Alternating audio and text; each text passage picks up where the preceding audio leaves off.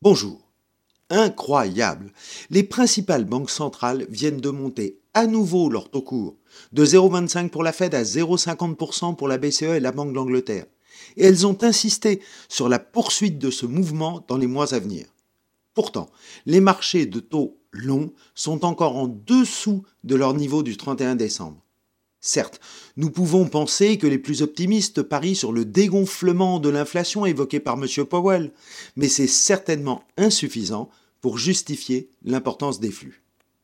Afin de comprendre ce qui pèse certainement lourdement sur les marchés, rappelons que les banques centrales décident des taux directeurs à court terme, mais que les taux à moyen long terme des dettes obligataires sont le résultat de l'offre et de la demande du marché. S'il y a plus d'investisseurs qui achètent des obligations, leur prix monte, ils placent plus d'argent, donc les taux baissent. En sens inverse, la vente de dette revient à récupérer des capitaux, c'est-à-dire emprunter, donc les taux montent.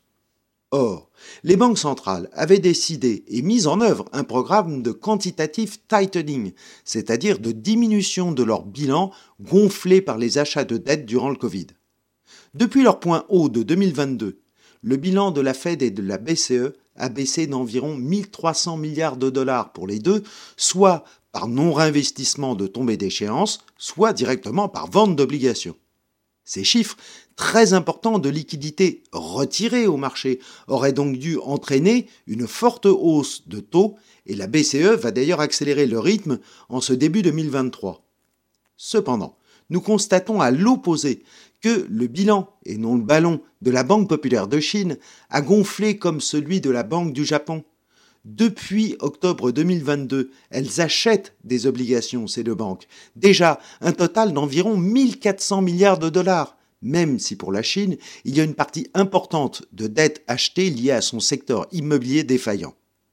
Ces flux, globalement sur les dettes, sans que nous connaissions le détail, montrent que les liquidités sont toujours globalement présentes sur le marché, ce qui peut expliquer le niveau encore bas des taux.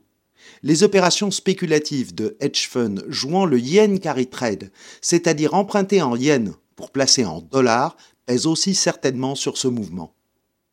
L'inflation allemande, en fin de semaine, passe de 8,6 à 8,7%. Ça a un peu ralenti cette tendance. Les marchés d'actions sont néanmoins toujours aussi résilients, surtout que la croissance 2023 est bien plus soutenue qu'attendue.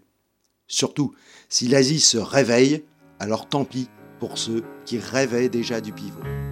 J'ai encore rêvé c'est bête, elle n'a rien fait pour ça.